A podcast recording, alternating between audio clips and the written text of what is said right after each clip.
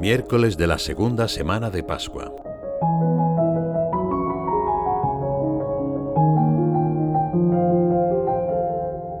Vino la luz al mundo y los hombres amaron más las tinieblas que la luz, porque sus obras eran malas. Pues todo el que obra mal odia la luz y no viene a la luz para que sus obras no le acusen. Pero el que obra según la verdad viene a la luz para que sus obras se pongan de manifiesto, porque han sido hechas según Dios.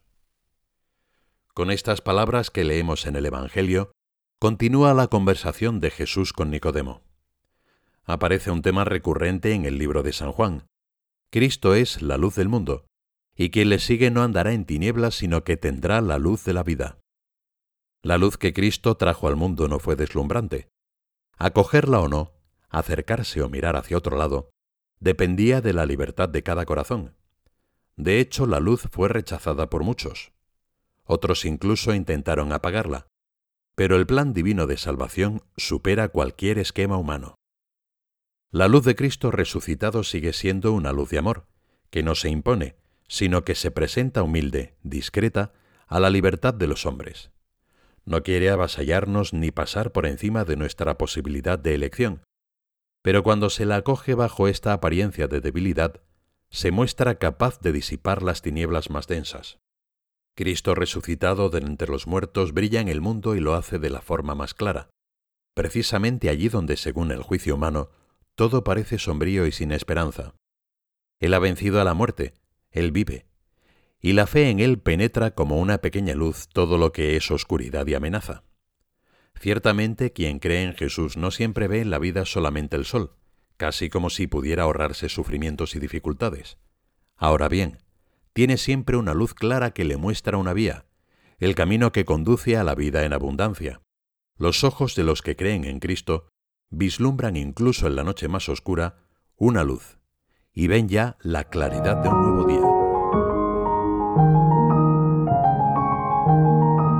El Señor, que se manifestó como la luz del mundo, dijo también a sus discípulos, Vosotros sois la luz del mundo.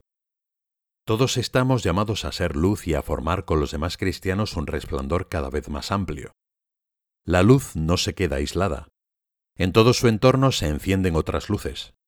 Bajo sus rayos se perfilan los contornos del ambiente, de forma que podemos orientarnos. No vivimos solos en el mundo. Precisamente en las cosas importantes de la vida tenemos necesidad de otros.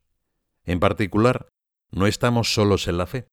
Somos eslabones de la gran cadena de los creyentes. Ninguno llega a creer si no está sostenido por la fe de los otros. Y por otra parte, con mi fe, contribuye a confirmar a los demás en la suya. Nos ayudamos recíprocamente a ser ejemplo los unos para los otros. Compartimos con los otros lo que es nuestro, nuestros pensamientos, nuestras acciones y nuestro afecto, y nos ayudamos mutuamente a orientarnos. Este fue el caso de los primeros cristianos, que tenían un solo corazón y una sola alma. La comunidad renacida tiene la gracia de la unidad, de la armonía. Y el único que puede darnos esa armonía es el Espíritu Santo, que es la armonía entre el Padre y el Hijo. Es el don que hace la armonía. El Paráclito los mantenía unidos y los impulsaba a evangelizar. De esta manera, como relata la Sagrada Escritura, la Iglesia fue creciendo con rapidez. Ciertamente, junto a la luz de la fe, seguía estando presente las tinieblas y no faltaron los problemas. En la misa de hoy se lee cómo, al ver que cada vez más personas abrazaban el cristianismo, las autoridades prendieron a los apóstoles y los metieron en la prisión pública. De un modo u otro, tampoco faltarán dificultades en nuestra vida cuando procuremos difundir a nuestro alrededor la luz de Cristo. Ante la impresión de que los frutos son pocos o de que nuestras condiciones personales tampoco son las mejores, podemos repetir con el salmista, Cuando el pobre invoca, el Señor lo escucha. Esta sería también la actitud de los apóstoles mientras permanecían encerrados en la cárcel, y el consuelo de Dios no tardó en llegar.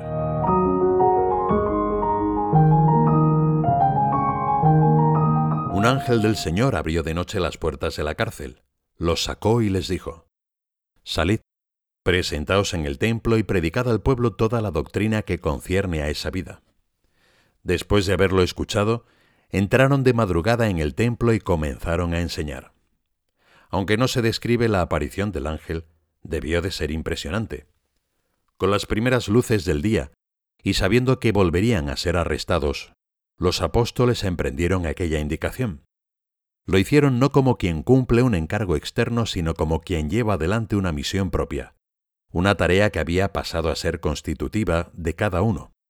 No sólo hacían apostolado, sino que eran y se sentían apóstoles, testigos de un acontecimiento que había transformado sus vidas. También nosotros hemos de llenar de luz el mundo, escribió San José María. Nada puede producir mayor satisfacción que el llevar tantas almas a la luz y al calor de Cristo. Personas a las que nadie ha enseñado a valorar su vida corriente, para quienes lo ordinario parece vano y sin sentido, que no aciertan a comprender y a pasmarse ante esta gran verdad. Jesucristo se ha preocupado de nosotros, hasta de los más pequeños, hasta de los más insignificantes.